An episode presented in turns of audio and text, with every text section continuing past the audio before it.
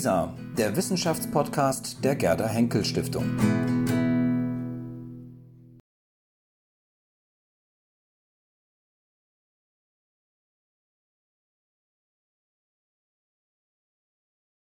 Willkommen zurück im Leibniz-Saal.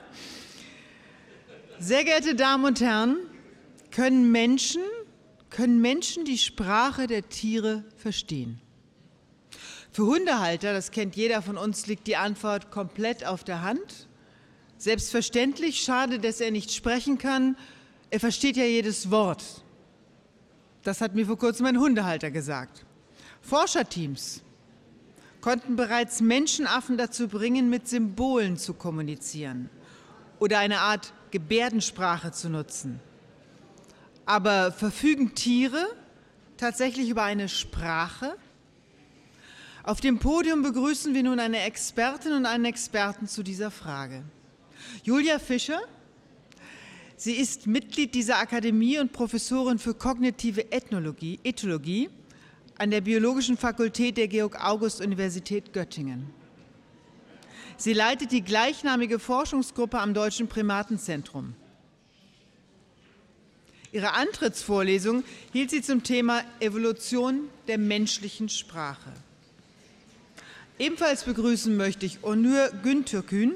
Er forscht über die biologischen Grundlagen des Verhaltens von Tier und Mensch. Er lehrt an der Universität Bochum und ist für seine Forschungen national und international vielfach ausgezeichnet worden. Den Austausch dieser beiden moderiert für Sie Andreas Senka. Er hat Biologie und Rhetorik studiert und leitet das Ressort Wissen der Wochenzeitschrift Die Zeit. Er ist außerdem Herausgeber des Magazins Zeitwissen. Ich wünsche Ihnen wirklich viel Vergnügen bei dem Gespräch Möglichkeiten und Grenzen, die Kommunikation von Tieren zu verstehen. Vielen Dank.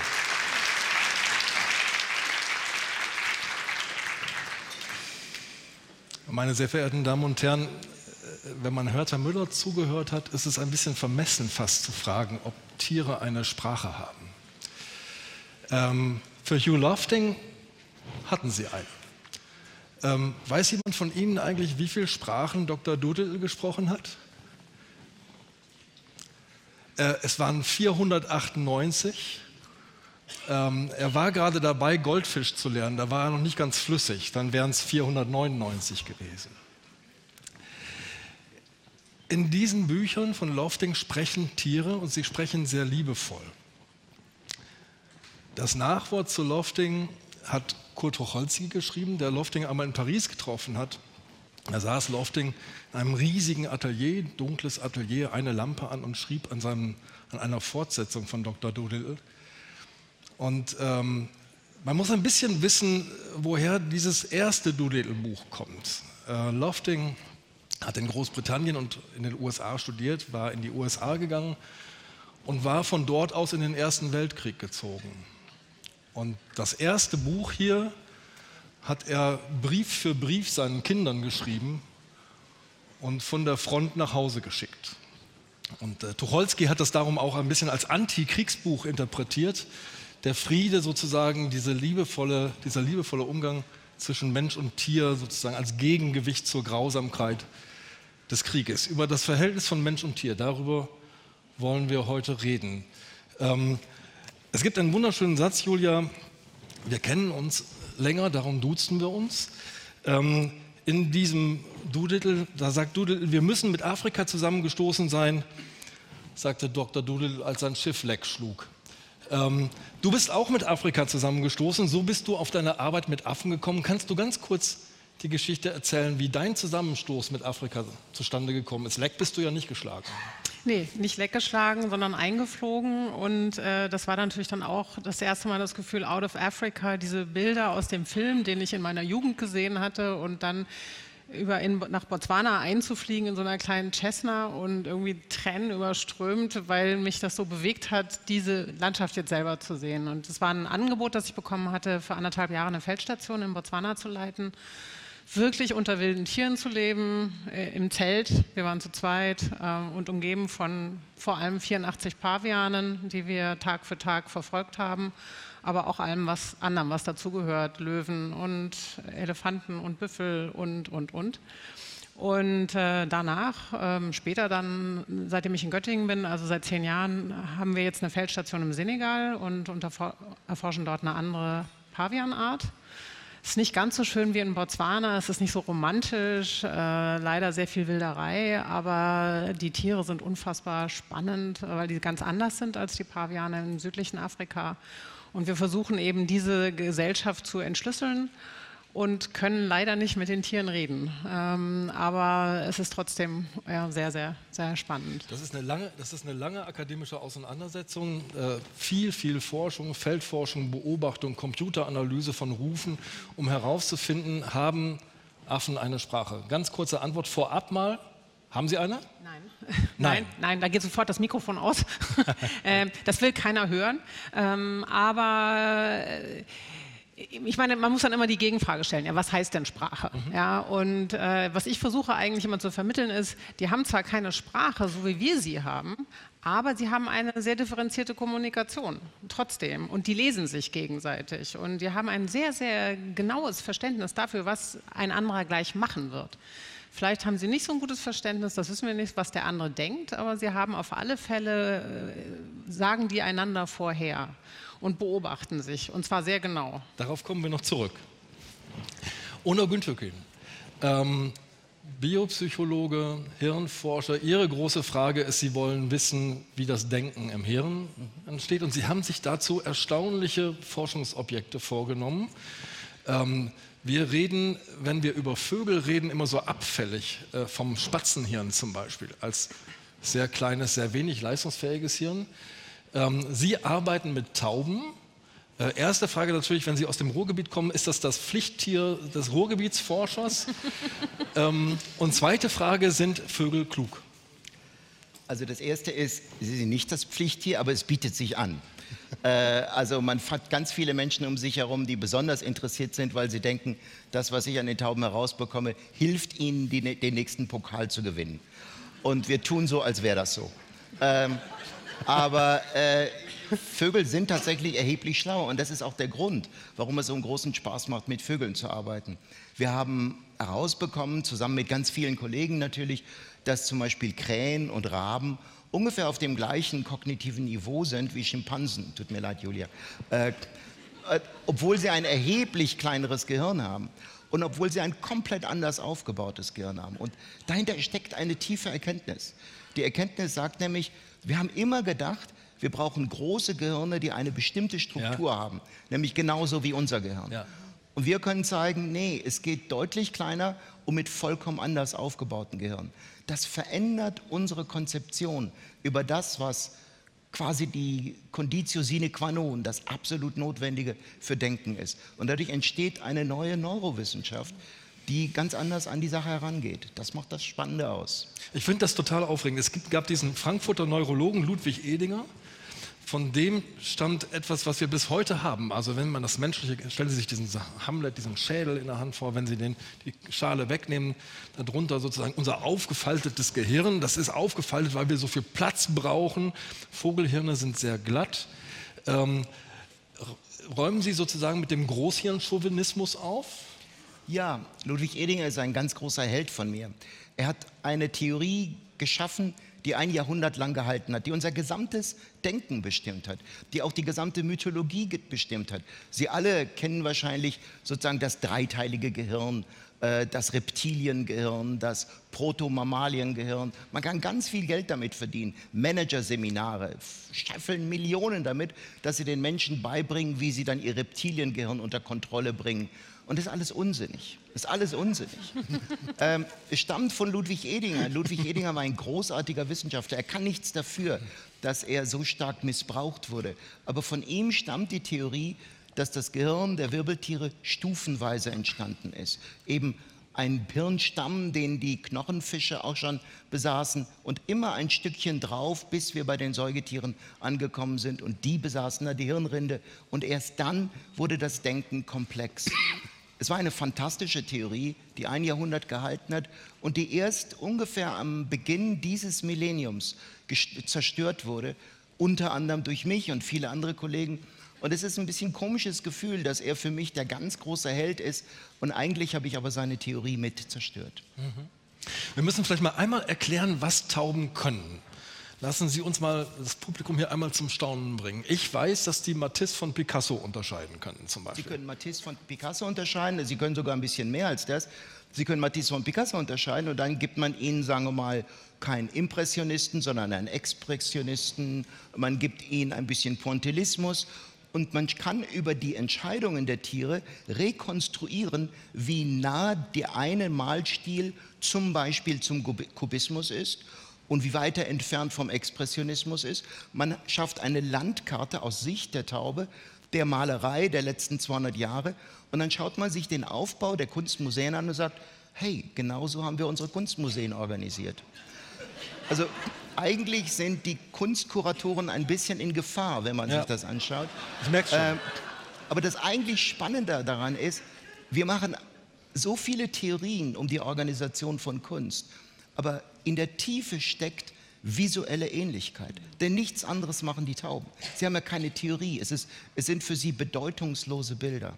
Aber in dieser Bedeutungslosigkeit gibt es visuelle Ähnlichkeit. Und offensichtlich organisieren wir Kunst zwar theoretisch sehr erhöht, überhöht vielleicht oder aber beschrieben, aber im Kern ist es visuelle Ähnlichkeit. Mhm. Meine Tochter geht in die zweite Klasse. Ihre ähm, Klassenlehrerin lässt noch so Schreibfehler durchgehen. Ähm, Tauben können Orthographie, die haben Sie ihnen beigebracht, an vier Buchstabenwörtern, an genau. Englischen. Englische Worte, äh, Orthographie. Ja, auch das noch. Genau, auch das noch, genau. Ähm, also es ist auch im Kern visuelle Ähnlichkeit. Nehmen Sie zum Beispiel das Wort done im Englischen getan, D-O-N-E. Ähm, jetzt können wir natürlich das Wort dann richtig schreiben oder falsch schreiben, D-N-O-E. Und was letztendlich passiert ist, dass Tauben nichts anderes tun, als die Wahrscheinlichkeit visuell abzuschätzen, dass bestimmte merkwürdige Zeichen nebeneinander stehen oder nicht nebeneinander stehen. Zum Beispiel das SCH im Deutschen. Wenn wir ein S und ein C sehen, ist die Wahrscheinlichkeit sehr hoch, dass danach ein H kommt. Wenn kein Haar kommt, zieht unser, das unseren Blick magisch an. Wir sagen, da ist ein Tippfehler. Das Interessante ist, es gibt sogar Patienten, die sind visuelle Agnostiker, die erkennen im Grunde nichts und man zeigt ihnen zum Beispiel ein Blatt mit vielen Worten drauf. Sie sagen, ich erkenne das nicht, ist das vielleicht eine Schneelandschaft mit Fußstapfen drauf, ich weiß es nicht genau. Dann legen sie das Blatt weg und sagen, da war übrigens ein Tippfehler drin. Das heißt, die, die, das Erkennen von Orthographie ist statistisches Wissen um visuelle Kombinationen. Nichts anderes lernen unsere Tauben auch. Sie lernen es viel länger, sie brauchen vier Jahre und mhm. wir als Kinder lernen es in ein bis zwei Jahren. Okay, da haben wir einen Vorteil. Ähm, und sie lernen es nur in diesen vier Wortsätzen. Wir könnten vier Buchstabenworten, wir könnten auch mehr, aber das hätte sie dann überfordert. Aber letztendlich der Nachweis ist, Sie lernen statistische Gemeinsamkeit. Und das genau tun wir auch. Und der Unterschied zwischen deiner Forschung und meiner Forschung ist, man hat es ja auch mit Pavianen gemacht, dass dann sofort gesagt wird, Paviane können lesen, Exakt. wogegen du bei Tauben nicht diesen Erklärungsaufwand betreiben musst, dass die nicht wirklich lesen können, sondern dass sie ja. eine Mustererkennung machen. Julia, und das war genau die Pavianarbeit, war der Grund, warum ich diese Forschung gemacht habe, weil dieser Schlusssatz, sie hat mich so geärgert, weil da stand dann irgendwie, also Sie müssen offensichtlich, der Kortex muss vorbereitet gewesen sein bei den Pavianen, dass später mal wir Menschen entstanden und lesen können. Und in den Kommentaren stand, Paviane können lesen. Ich sagte, wenn wir das jetzt mit Tauben zeigen können, dann hört der Unsinn auf. Und so hm. war es dann das, auch. Das denkst du nur. Okay. Julia, es, es, wurde lange diskutiert, gibt es dann wenigstens sowas wie eine Protosprache irgendwie bei Affen und so. Es gibt diese berühmte Effin Kanzi, die hat ganz viele Symbole auswendig Affe. gelernt. Das ist ein Männchen. Männchen? Mhm. Entschuldigung. Der Name ist so uneindeutig geschlechtsspezifisch. Mhm. Ähm, äh, also den berühmten Affen Kanzi, der ja. ähm, Symbole gelernt hat, die auch miteinander kombinieren konnte auf einer Tastatur. Ähm, und dann ähm, auch nach jahrelanger Arbeit mit Sue Savage Rumbo, glaube ich. Mhm. Ähm, und dann hat man gesagt, Mensch, da kommt ja so, kommt ja fast schon Sätze raus. Ähm, ist das so eine typische Zuschreibung, die man da macht? Wünschen wir uns das alle? oder ist das so ein Forscherwunsch? Wenn, es schon, wenn wir unsere Evolution des aufrechten Ganges schon da draußen ablesen können, dann möchten wir auch die Evolution von Sprache da irgendwo finden. Naja, also die Schönheit ist da im Auge des Betrachters. Also Sue Savage Rumbaugh würde bestimmt sagen, dass es gibt gute Hinweise. Sie hat das wirklich gezeigt, dass er diese Sprache versteht und auch produktiv benutzt, um etwas zu sagen, etwas mitzuteilen. Und andere Leute schauen darauf und sagen, der hat gelernt, welche Knöpfe er drücken muss, damit er Coca-Cola bekommt oder äh, mhm. Süßigkeiten. Und so sieht er ja jetzt auch aus. Also es ist ja ein sehr übergewichtiges Tier. Ähm, und so, es gibt auch zum Beispiel dieses Projekt NIM, über das erzähle ich eigentlich ganz gerne. Das ist äh, von Herb Terrace gemacht worden, der hat das Ganze aufgesetzt Anfang der 70er Jahre und war sich ganz sicher, dass er zeigen kann, dass ein äh, Schimpanse Gebärdensprache lernen kann, ja. wenn man den nur in einer Menschenfamilie aufzieht. Äh, und dann haben sie also erstmal dieses Schimpansenbaby der Mutter weggenommen. Also heute wäre das ethisch hoffentlich nicht mehr möglich. Ja? Schimpansenbaby weggenommen, in eine Menschenfamilie getan der wurde dort aufgezogen wie ein Kind und die haben überhaupt nicht darüber nachgedacht, was das eigentlich bedeutet, dass ein Schimpanse irgendwann mal groß und gefährlich wird. Ähm, sie haben auch überhaupt kein Konzept gehabt, keinen Forschungsplan gehabt, sondern es ging alles drunter und drüber. Ähm, Terrace hat mit seinen Studentinnen geschlafen, die haben alle miteinander, also es ist unglaublich, ein Film gibt es darüber, Project NIM heißt der, den kann ich also wärmstens empfehlen, wenn man so in die Abgründe eigentlich von, von ähm, mangelnder Reflexion, was man da eigentlich tut, äh, bei Forschern mal reinschauen will. Und was dann passierte, war, dass äh, Terrace am Anfang überzeugt war tatsächlich, dass äh, der Schimpanse das lernt. Und je länger er da hingeguckt hat, desto mehr hat er gedacht, nee, er lernt das gar nicht. Der lernt das genauso wie ein Hund im Prinzip, lernt auf Kommando bestimmte äh, ähm, Bewegungen zu machen, aber was das eigentlich bedeutet, also dass das eine Sprache ist, als Sprache, dass das überhaupt nie wirklich bei dem Tier angekommen ist. Und äh, insofern würde ich, gehöre auch eher zu den Skeptikern, das ist ja jetzt vielleicht schon rausgekommen. Also ich denke nicht, dass er, dass er das gelernt hat oder dass die anderen auch kann sie, dass sie wirklich in der Lage sind, Sprache produktiv zu benutzen. Und das Interessante ist, ist eigentlich, dass sie denen fehlt offensichtlich die Motivation. Also die machen das, die um etwas zu, zu bekommen. Aber nee, sie haben auch keinen Spaß daran. Also das sieht man ja schon bei kleinen Kindern, dass die ganz früh anfangen, auch mit Sprache zu spielen und dass das offensichtlich etwas Belohnendes sein muss, da zu sitzen und da, da, da, da, da, da zu machen. Ja? Und äh, damit auszuprobieren, welche, wenn ich mich jetzt so, wenn ich diese Laute von mir gebe, hört sich das so an und wenn ich das so variiere, also auch das Sprachspiel, die Lust an der, an, an der Äußerung, das könnte auch Gebärde sein, aber das sehen wir bei den, bei den Tieren nicht. Ich gehe nochmal zurück. Ich versuche mal so ein bisschen dagegen zu. Ne? Äh, ich weiß von Berberaffen, die haben verschiedene Warnrufe für Schlangen und für Löwen. Also im Prinzip ein rudimentäres Vokabular. Schlange, Löwe geht jedenfalls schon mal. Ähm, Gibt es noch mehr Vokabeln? Also Ihr macht Lautanalysen. Ihr geht mit dem Mikro wirklich ins Gelände. Ihr zeichnet diese Laute sehr präzise auf. Und wir können gleich nochmal über einen kleinen Streit reden, der im Zoo von, Zoo von Edinburgh äh, stattgefunden hat, sozusagen, oder rund um den Zoo von Edinburgh.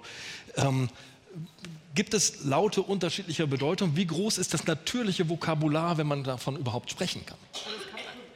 Sagen Lautrepertoire und das ist ähm, je, von Art zu Art total unterschiedlich bei den Affen. Also Paviane sind recht sparsam ausgestattet, die haben vielleicht sieben Lauttypen, aber ein äh, Neuweltaffe, der äh, im, im, tropischen Regenwald lebt, der hat vielleicht 25 verschiedene Lauttypen, also sehr viel elaborierter. Die sehen sich aber auch nicht, die müssen viel mehr über die Laute machen, wogegen natürlich ein Pavian, die machen mehr visuell.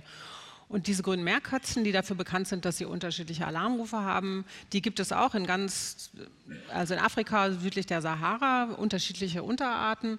Und wir hatten in Westafrika jetzt eine Art uns mal angeguckt, auch die Lauttypen, ob die auch diesen Leoparden-Alarmruf haben und den Schlangen-Alarmruf. Und dann kann man eben, wir haben dann irgendwie einen Leopard. Das ist immer schön, wenn man da im Zoll mit so einem ausgestopften Plüschleopard steht und die sagen, was machen Sie denn damit? Und dann sagen wir, ja, wir machen Experimente mit Affen. Und dann sagen die, ist mhm. alles klar.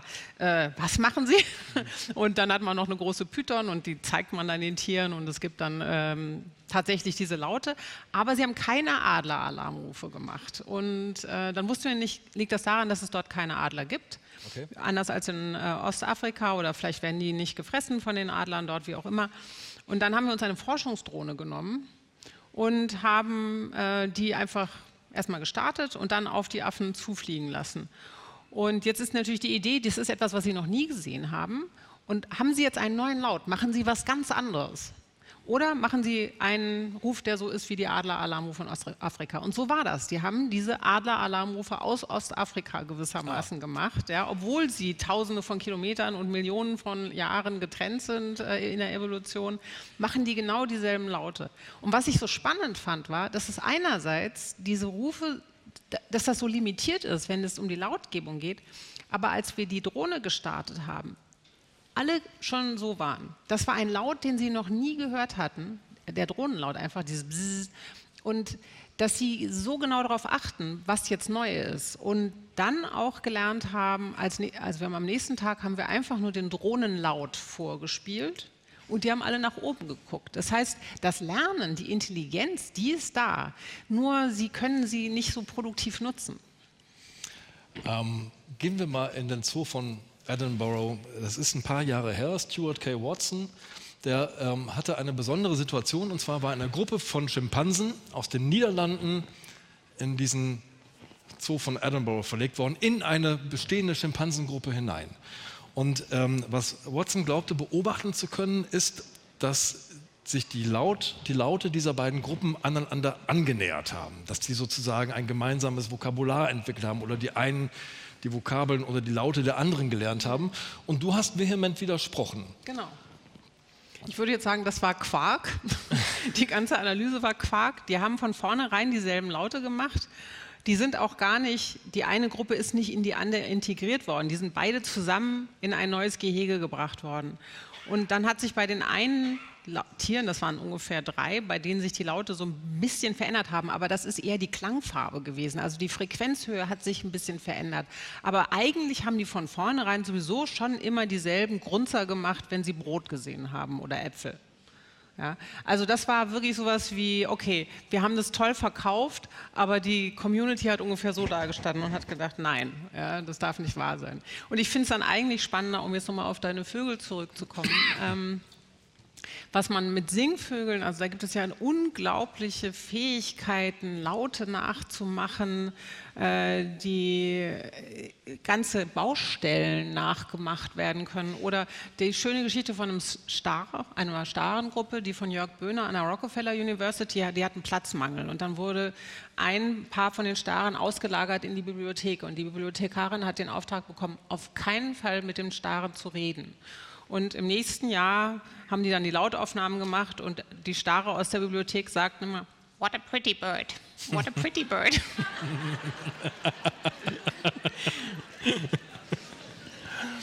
ja, also man muss sich das, das Lernen, das Lautlernen und das Nachmachen, das gibt es ja halt nur nicht bei den Affen. Und das kränkt die Menschen, weil sie denken, dass die Tiere, die ihnen nahestehen, müssten auch toll sein.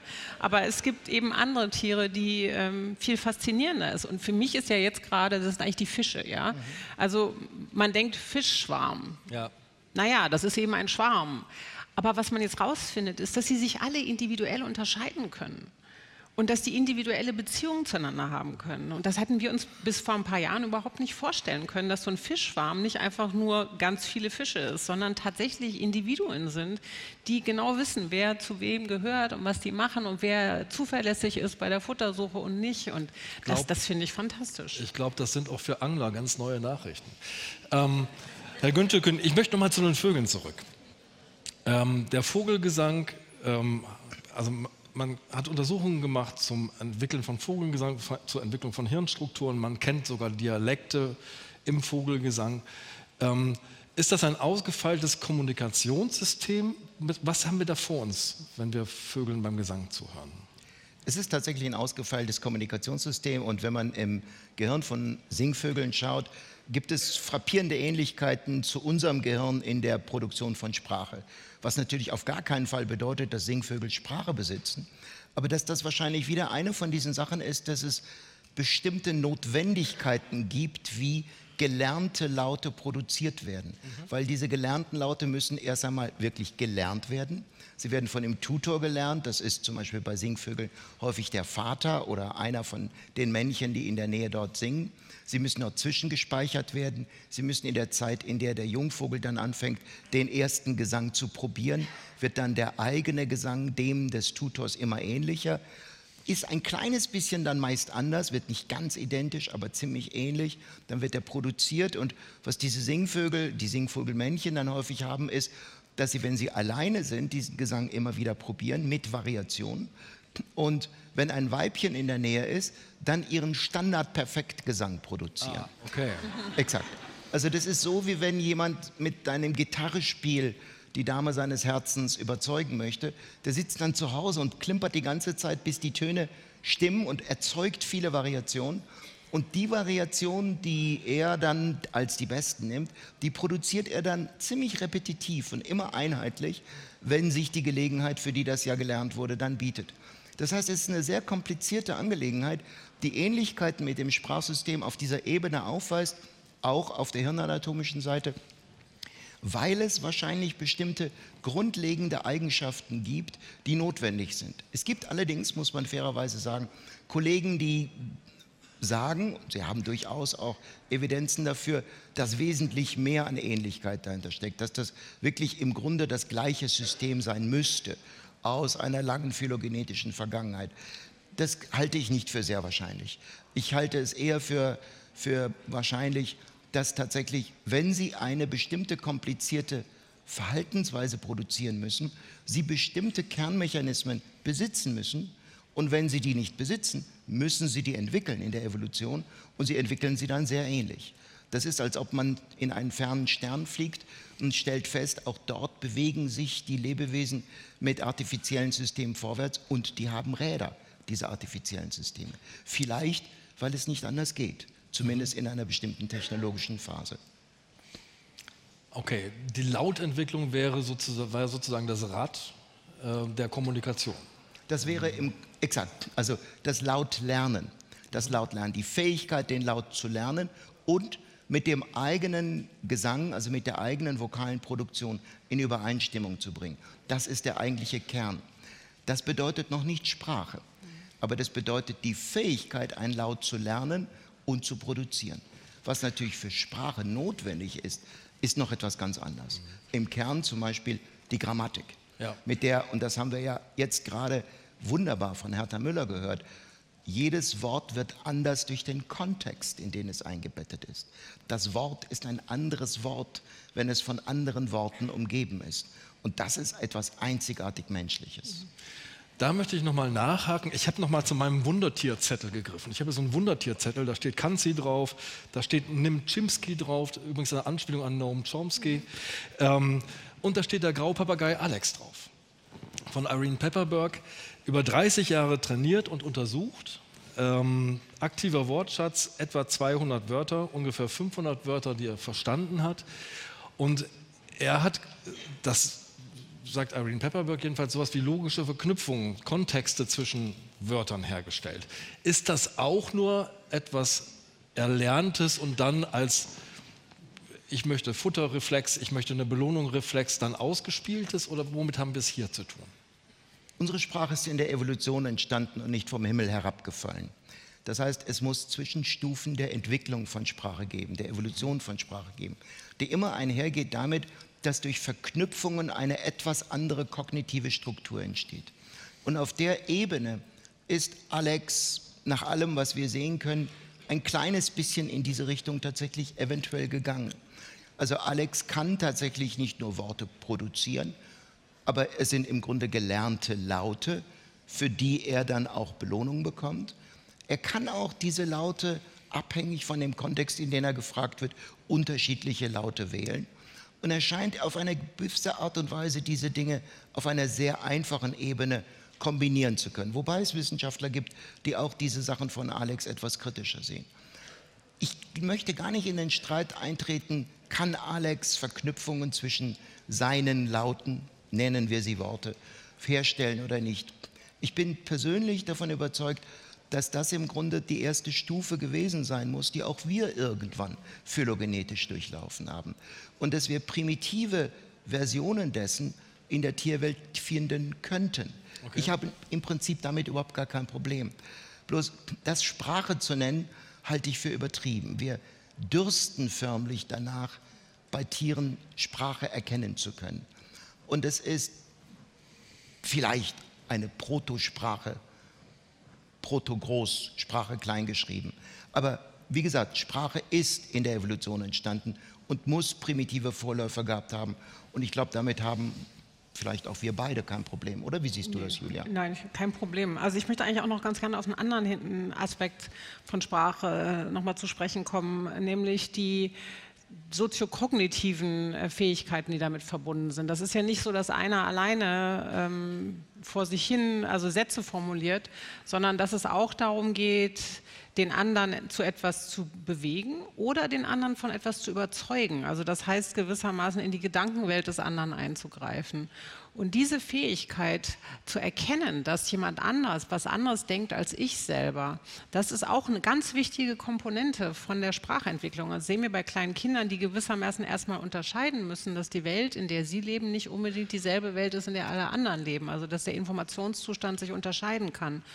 Und die Motivation, sich etwas zu zeigen, das ist also, scheint auch spezifisch menschlich zu sein. Also früh eben schon im Grunde, bevor die Sprache sich entwickelt, kommt dieses typische, Tomasello hat da ja lange drüber gearbeitet, sehr ausführlich, das Zeigen. Ja. Also einfach nur wohin zu zeigen, da. Und dann zu gucken, guckst du auch? Ja, ähm, guckst du auch dahin, wo ich hingucke, siehst du auch, was ich sehe, also die Welt zu teilen und dann auch über die Sprache sich mitzuteilen, ist, glaube ich, etwas, äh, wo wir auch sehen, äh, selbst wenn wir vokales Lernen in, in Vollendung haben, reicht das noch nicht, solange die Motivation, der, die Welt zu teilen, fehlt. Also die, das Ziel ist sozusagen eine gemeinsame Intention herzustellen. Ja. Ne? Hörst du das auch, wenn so ein Geräusch ertönt? Siehst du das auch, was ich sehe? Also eine Gemeinsamkeit herzustellen. Ja. Und das ist etwas, was du nicht beobachten kannst, wenn du das sind ja so große soziale Kontexte, in denen du dich bewegst, wenn du dich in diesen Affenhorden bewegst. Die müssen sich organisieren, die haben soziale Beziehungen, die haben Hierarchien. Ja. Ähm, wie organisieren die das? Ist das nicht beobachtbar? Das ist wahnsinnig schwierig, weil wir oft nicht entscheiden können, was jetzt gerade passiert. Also es gibt zum Beispiel ein unheimlich schönes Experiment von einer Kollegin Kathy Crockford.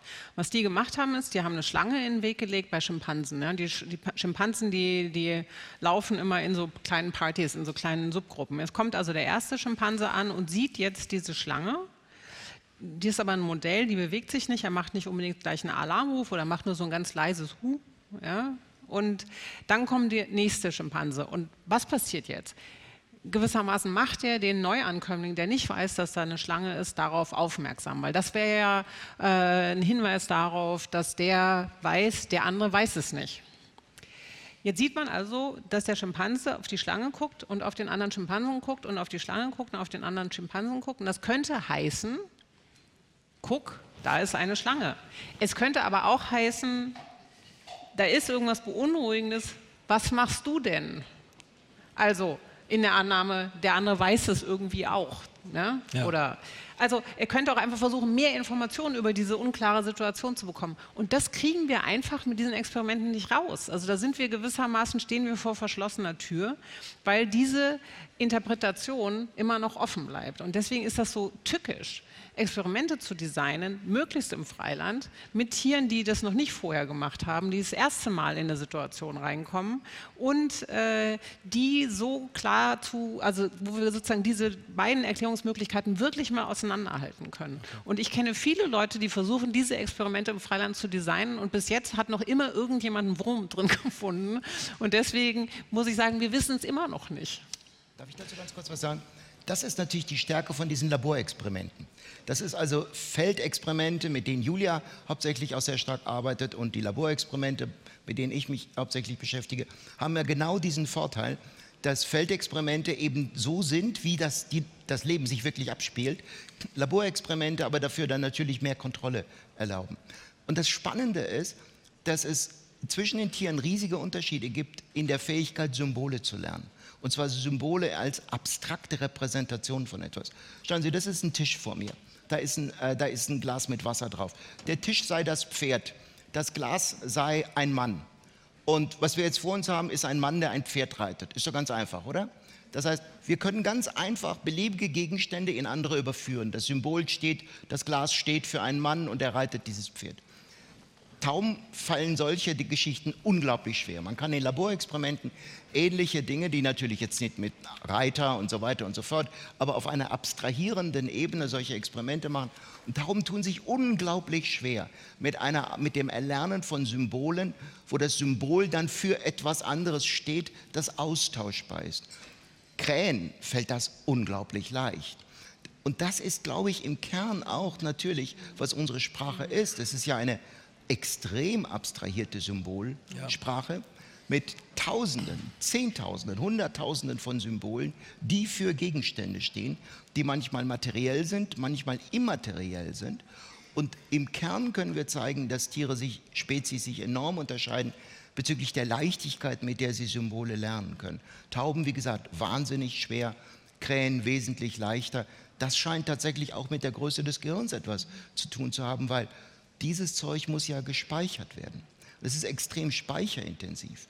Das heißt, unser riesiges Gehirn hat wahrscheinlich doch auch eine der ganz großen Gründe, warum wir sprechen und nicht andere, ist, dass wir einen enormen Gedächtnisspeicher brauchen, um diese Symbole speichern zu können.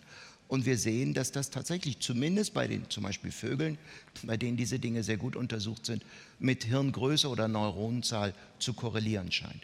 Korrelation ist keine Kausalität, aber zumindest ein erster Schritt in diese Richtung. Herr Günther, ich möchte aber nochmal zurückfragen. Sie haben vorhin so ein bisschen angefangen zu erklären, wie Evolution von Sprache möglicherweise verlaufen sein könnte. Sie sagen, die ist nicht plötzlich vom Himmel gefallen. Sie haben vorhin das Wort Proto, Großsprache, Klein verwendet. Ähm, Charles Darwin war der Überzeugung, Sprache ist aus dem Singen entstanden. Ähm, Michael Tomasello ist eher so der Vertreter, der sagt, kommt aus dem Zeigen, aus, dem, aus der Gestik, aus der kollektiven ähm, Intention, die man gemeinsam entwickelt, aus der Kooperation. Ähm, wie stellt sich Wissenschaft heute die Evolution von Sprache bis zu Hertha Müller vor? Also das ist natürlich eher eine Frage an Julia. Äh, ich will nicht gemein sein, aber ich glaube, da bist du doch wesentlich mehr dein Turf. Das Einzige, was ich dazu sagen möchte, ist, es gibt ein paar Dinge, die einfach komisch sind. Zum Beispiel äh, ist unser Gehirn bezüglich seines Sprachsystems asymmetrisch organisiert. Und diese Asymmetrie der unserer sprachgenerierenden neuralen Funktion zeigt sich auch in der Anatomie. Interessanterweise finden wir ähnliche anatomische Asymmetrien, nicht extrem ausgeprägt, aber in ähnlicher Form, zumindest in einigen Bereichen bei Schimpansen, die unseren Spracharealen entsprechen würden. Obwohl Schimpansen, da sind wir uns ganz sicher, nicht sprechen. Das heißt, es muss mit etwas angefangen haben, das zumindest auf einer gewissen Ebene nicht Sprache ist, aber dass vielleicht das, das Hantieren mit äh, Vokalisationsmechanismen ist, die dann erst später zur Sprache wurden, aber zumindest bei Schimpansen als Nichtsprache auch schon existiert haben. Aber zur Evolution von Sprache darf ich das tatsächlich an dich weitergeben, Julia? Tut mir leid. Ja, also ich wünsche mir immer noch äh, die Zeitreisemaschine, auf alle ja. Fälle, ja. Äh, ich würde gerne mal, sagen wir mal, 200.000 Jahre zurückgehen. Es gibt natürlich so indirekte Evidenzen. Man versucht dann auch über genetische Ausstattung, Architektur, äh, aber auch über Werkzeuggebrauch. Also wenn man jetzt Artefakte hat, eben zu gucken. Und was wir sehen, ist, dass in der Menschheitsgeschichte doch es ganz lange eine sehr verhaltene Entwicklung nur gab und plötzlich diese Explosion. Und das ist eben auch eine Frage, ob vor etwa 200.000 Jahren nicht also radikal sich was verändert hat in unserer Denkweise, in, unserer, in unseren manuellen Fertigkeiten und ob das auch was mit Sprache zu tun hat. Aber ich muss das immer in, den Reich, in das Reich der wir wissen es nicht genau äh, oder wissen es eigentlich überhaupt nicht verweisen, weil keiner war dabei und leider ist der Unterschied zwischen dem, was wir in den Tieren, die heute leben, die unsere nächsten Verwandten sind, und dem, was wir tun, so groß. Und uns fehlen die ganzen, diese buschige Menschheitsevolution, also alles, was da passiert ist. Das, da haben wir keine, davon ist keiner übrig geblieben. Und auch was davor war, sozusagen, das, das fehlt uns auch. Also insofern ist das leider eine Frage, die, obwohl sie so so groß ist und so verführerisch ist und ähm, so toll ist, gibt es auch Leute, die sagen, es ist eigentlich keine wissenschaftliche Frage, weil wir nicht die Evidenz bekommen werden, wirklich um das klar zu entscheiden. Naja, das Problem ist halt, Sprache hinterlässt keine Spuren, jedenfalls keine, die in irgendeiner Weise fossilisieren genau. können. Wir, können. wir können die Kunst unserer Vorfahren sehen. Und wenn man davon ableiten würde, also die Vogelherdhöhle auf der Schwäbischen Alb, dann könnte es sein, dass die ersten Menschen Schwäbisch gesprochen haben. Ähm, das wäre aber eine unlautere Ableitung ähm, aus der Fundsituation sozusagen. Ähm, es gibt äh, unter den Genen des Menschen ein sehr berühmtes, das in der Sprachdiskussion eine große Rolle spielt, das heißt FOXP2. Und es ist entdeckt worden bei einer britischen Familie, die Artikulationsprobleme hatte und die offenbar vererbte. Und dann hat man nachgesehen und dann war ein Gen sehr stark beeinträchtigt. Und dann hat man rückwärts geguckt und hat gemerkt, dieses Gen steuert ganz viele Gene. Ist das jetzt das zentrale Sprachgen? Nein. Es wurde mal so ein bisschen so als der, wow, der Big Bang der Sprachevolution auf genetischer Ebene gefeiert. Ja, also man sieht an dieser FOXP2-Geschichte eigentlich sehr schön, dass wir Forscher auch nur äh, romantisch veranlagte Menschen sind, die voller Hoffnungen und Sehnsüchte sind. Und natürlich hat man sich. Oder gewünscht, dass ihr gerne neue Geschichten groß erzählt. Oder das, aber, aber ich glaube das ernsthaft. Ich glaube, dass natürlich zu äh, der Beschäftigung mit solchen Fragen auch gehört, dass man sagt, das, das, das wäre fantastisch. Also wenn man das jetzt, wenn das wirklich so wäre, dass dieses FOXP2 erklärt, wie die Sprache entstanden ist, das, darauf muss man sich erstmal einlassen. Und selbst wenn man dann irgendwann erkennt, nachdem man so gewissermaßen ein paar Mal irgendwie im Wald spazieren war und äh, sich so überlegt hat, naja, so ganz haut es nicht hin. Und man hat das jetzt ganz gut untersucht, eben gefunden, das ist nicht das, wofür man es gehalten hat. Es ist ein Mastergen, das viele andere Gene kontrolliert, hast du ja gerade gesagt. Es ist sehr ähm, konserviert in der Evolution, es hat sich wenig getan und ähm, ganz am Ende sozusagen bei der Evolution zum Menschen gab es zwei Veränderungen. Man hat das für bedeutsam gehalten, aber inzwischen weiß man, das erklärt es nicht. Wir haben uns auch Mäuse angeguckt, zum Beispiel, die die Human-Variante hatten. Und natürlich hatten wir irgendwie auch geheim die Hoffnung, dass wir zum Beispiel vielleicht sehen, dass diese Mäuse, die singen ja im Ultraschallbereich, dass die vielleicht toller singen. Und die ersten haben es auch getan. Also wir hatten die erste Gruppe, die erste Kohorte von Mäusen, die auf einmal diese irre tollen langen Gesänge äh, entwickelt haben. Wir waren natürlich begeistert. Ja? Science, Nature, ja? Weltruhm, mindestens. Der Nobelpreis. Ah, zwei. Aber dann haben wir gesagt, bevor wir damit an die Öffentlichkeit gehen, machen wir auf alle Fälle eine weitere Kohorte. Und dann fiel das Ganze wie ein Soufflé in sich zusammen, weil wir das nicht selber in unserem eigenen Labor replizieren konnten. Und dann haben wir gesagt, naja, dann ist es vielleicht doch nicht so doll. Und inzwischen gibt es viele, viele Studien, die das zeigen. Es hat minimale Effekte vielleicht, aber äh, es ist auf keinen Fall, keinen Fall so, dass man irgendwie durch das Einpflanzen dieses Sprachgens auf einmal irgendwie sozusagen Hertha Müller unter den Mäusen ja. oder Placido Domingo unter den Mäusen oder sowas ähnliches hätte. Also, aber das ist eben auch Forschung, ja, dass man sich erstmal begeistern lässt und dann aber auch irgendwann feststellen muss, na so einfach ist es doch nicht, wir müssen nochmal woanders gucken. Also von, das nehme ich von diesem Abend schon mal mit. Das Mäuse singen war mir nicht klar. Ähm, ich hab, äh, es gibt eine neue Erscheinung auf dem Buchmarkt. 16. Januar 2018 erscheint im Kosmos Verlag dieses Buch Sprachkurs Pferd. Ähm, Pferdesprache lernen in zwölf Schritten. Jetzt aber, Herr Günther Kühn, oder? Also, das ist doch super, oder? Ja. Ähm, ja, muss ich kaufen. Ähm, also, was ganz wichtig ist es, wenn wir sagen, nichtmenschliche Tiere haben keine Sprache, bedeutet das nicht, dass sie keine Kommunikation haben. Also es gibt wenige Tiere, die nicht in irgendeiner Art und Weise miteinander kommunizieren und sei es noch so primitiv. Und natürlich kommunizieren auch Pferde miteinander.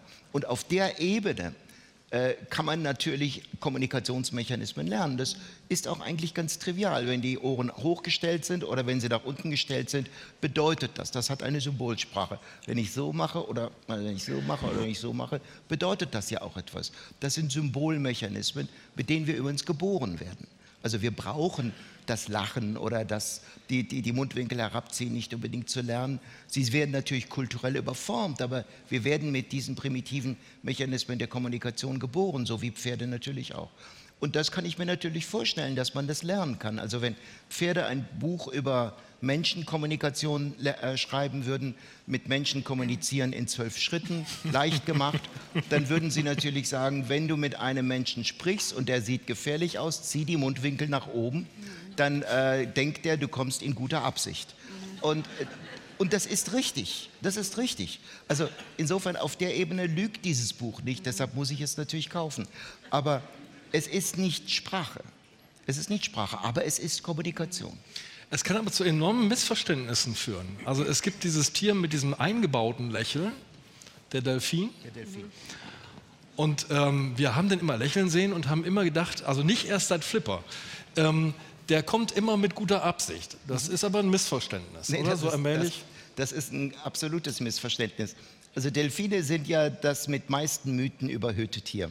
Äh, das ist wirklich sehr, sehr spannend. Großes Gehirn. Und Großes so. Gehirn und so weiter. Das Gehirn ist so ein bisschen eine Mogelpackung. Es tut mir leid, meine Damen und Herren. Also ich habe viel mit Delfinen gearbeitet.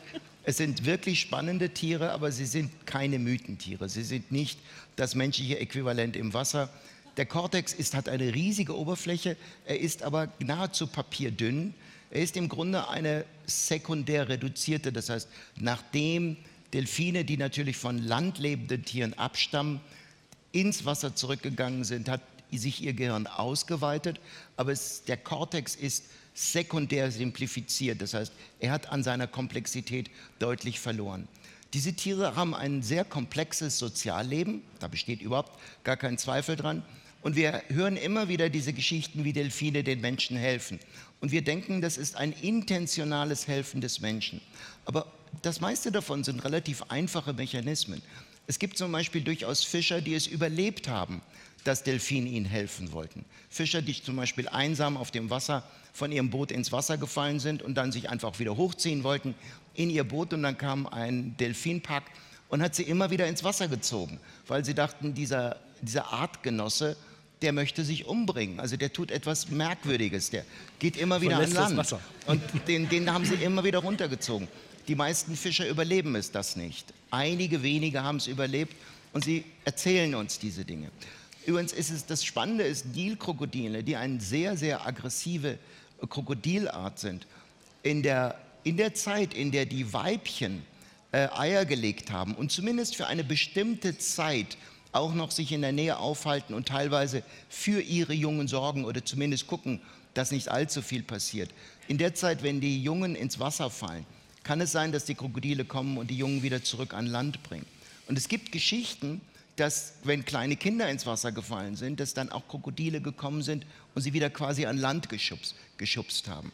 Das ist nicht so, dass das Krokodil dann lieb ist sondern dass das Krokodil etwas tut, was ihm quasi genetisch mit eingegeben ist und das in einer bestimmten Zeit, in der es eben um die Fürsorge für die eigenen Jungen gibt, aktiviert ist.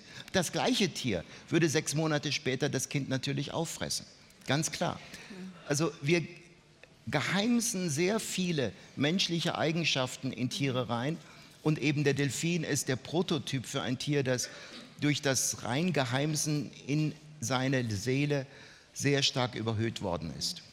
Hat auch mit einer Figur zu tun, übrigens mit Dr. John Cunningham Lilly, den ich auch erst in der Vorbereitung ja. zu diesem Abend kennengelernt habe. Das war nämlich ein amerikanischer Neurophysiologe, der lange mit Delfinen gearbeitet hat, der versprochen hat, die haben alle Voraussetzungen für eine komplexe Sprache, das können wir lernen.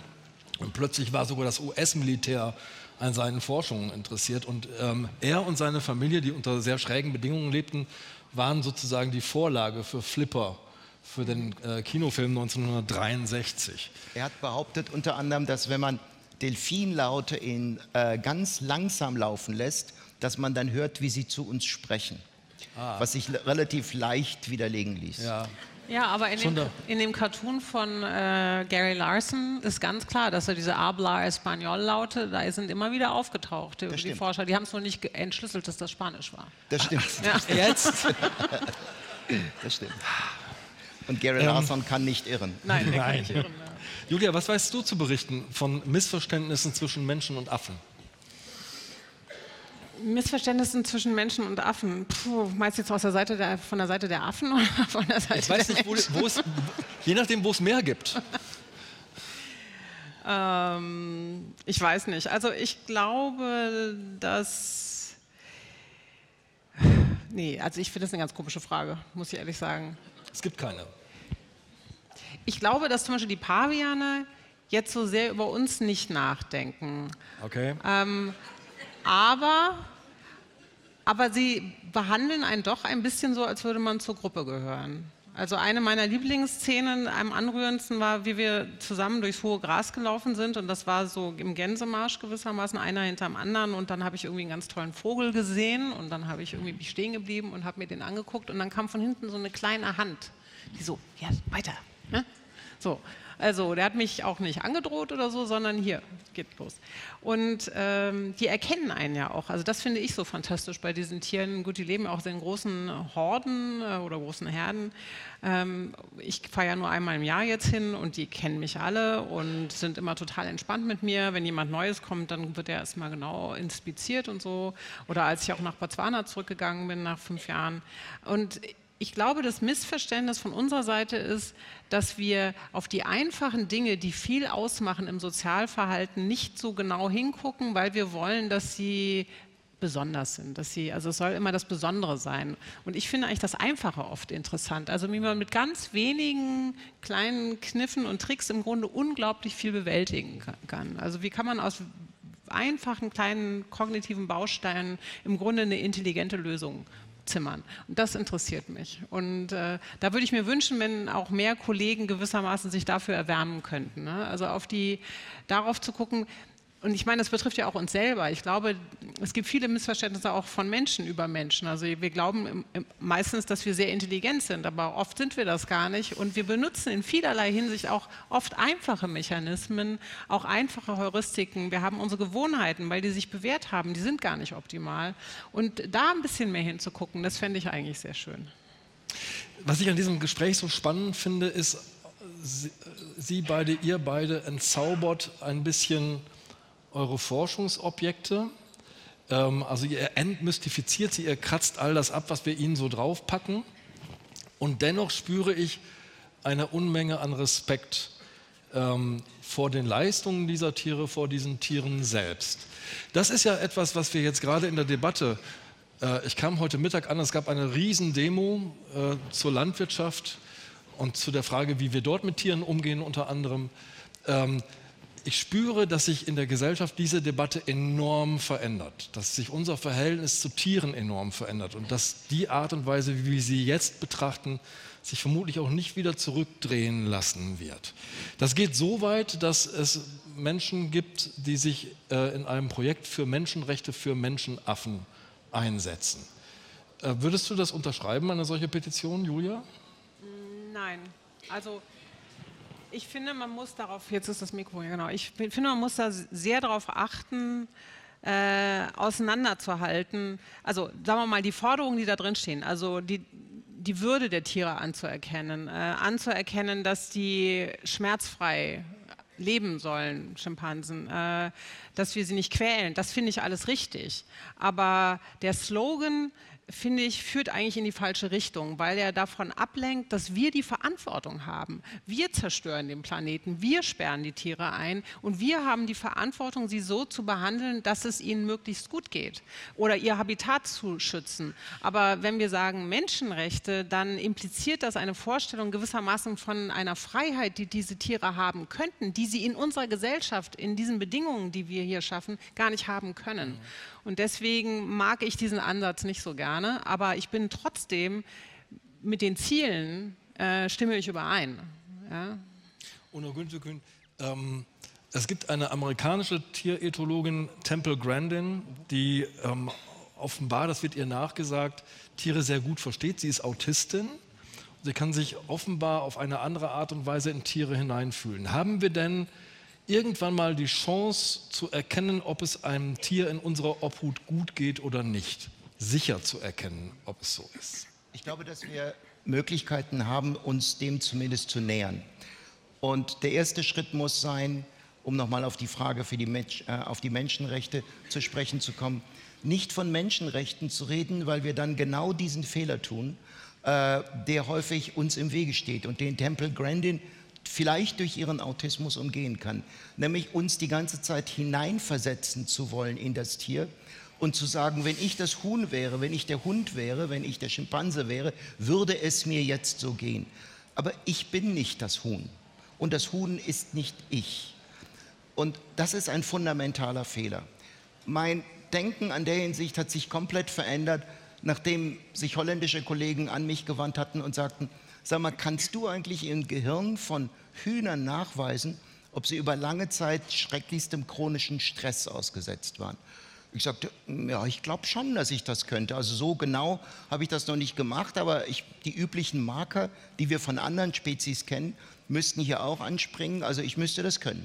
Da sagten die, würdest du denn mit uns eine Kooperation machen? Wir schicken dir drei verschiedene Hühnerarten, also nicht Hühnerarten, drei verschiedene Hühnergruppen von verschiedenen Haltungsbedingungen, Käfighühner, äh, äh, Bodenhaltungshühner und Freilandhühner und du sollst dann in den Gehirn dieser Tiere schauen, ob äh, du chronische Stressmarker findest. Und ich gesagt, ja, das können wir machen. Dann kam nach einer Weile, nachdem die ganzen Genehmigungen da waren, tatsächlich drei Gruppen von Hühnern lebend. Und es war vollkommen klar, dass eine Gruppe radikal anders war. Diese Tiere waren hochgradig ängstlich, sie sahen zerrupft aus, sie hatten Narben, äh, es ging ihnen wirklich richtig schlecht. Es fehlte das Gefieder zu einem bedeutenden Teil. Wir haben jedes Tier einzeln von allen Seiten fotografiert.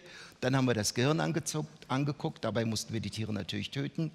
Ähm, und haben festgestellt, dass genau diese Gruppe, die so erbärmlich aussah, auch extremste chronische Stressmerkmale aufwies. Die beiden anderen Gruppen waren ungefähr ähnlich. Nachdem wir das alles gemacht hatten und unsere ganzen Daten statistisch und histologisch analysiert hatten, habe ich den Kollegen eine E-Mail geschrieben und gesagt, also wir wissen jetzt, wir sind jetzt am Ende, hier sind die Ergebnisse, könntest du uns im Gegenzug den Code schicken. Zu welcher Gruppe gehört jedes einzelne Individuum? Für uns war im Labor vollkommen klar, dass die erbärmlichen Tiere die Hühner, Käfighühner waren. Und dann kam die E-Mail und dort hieß es, die erbärmlich aussehenden Tiere sind die Freilandhühner.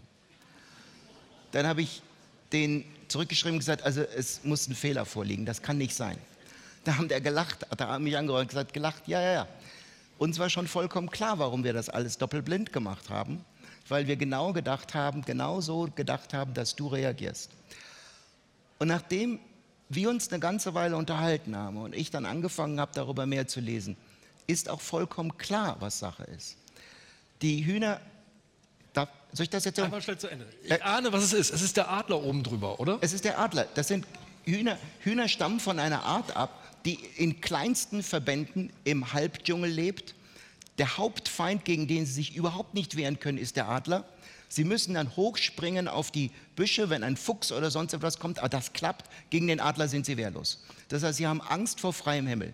Sie haben, leben in kleinen Gruppen, die machen die Hierarchie ab in dieser kleinen Gruppe. Jetzt sind sie im Freiland, oben der Himmel, für uns schöne Zustände, 3000 Tiere, ununterbrochene Kämpfe, sie zerfleischen sich, sie haben Panik, sie leben im Stress. Seitdem rennt meine Frau rum und guckt, ob sie im Supermarkt noch irgendwo Käfighühnereier findet.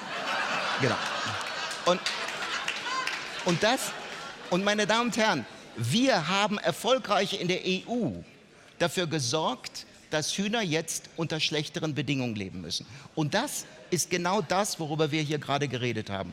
Menschenrechte in einem falschen Verständnis von Tierrechten.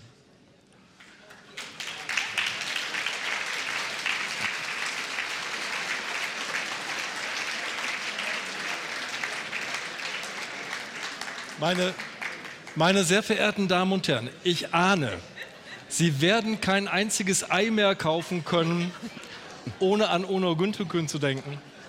Und wenn Sie heute Nacht die Mäuse singen hören, dann denken Sie an Julia Fischer. Ich bedanke mich ganz, ganz herzlich für diese wunderbare Stunde.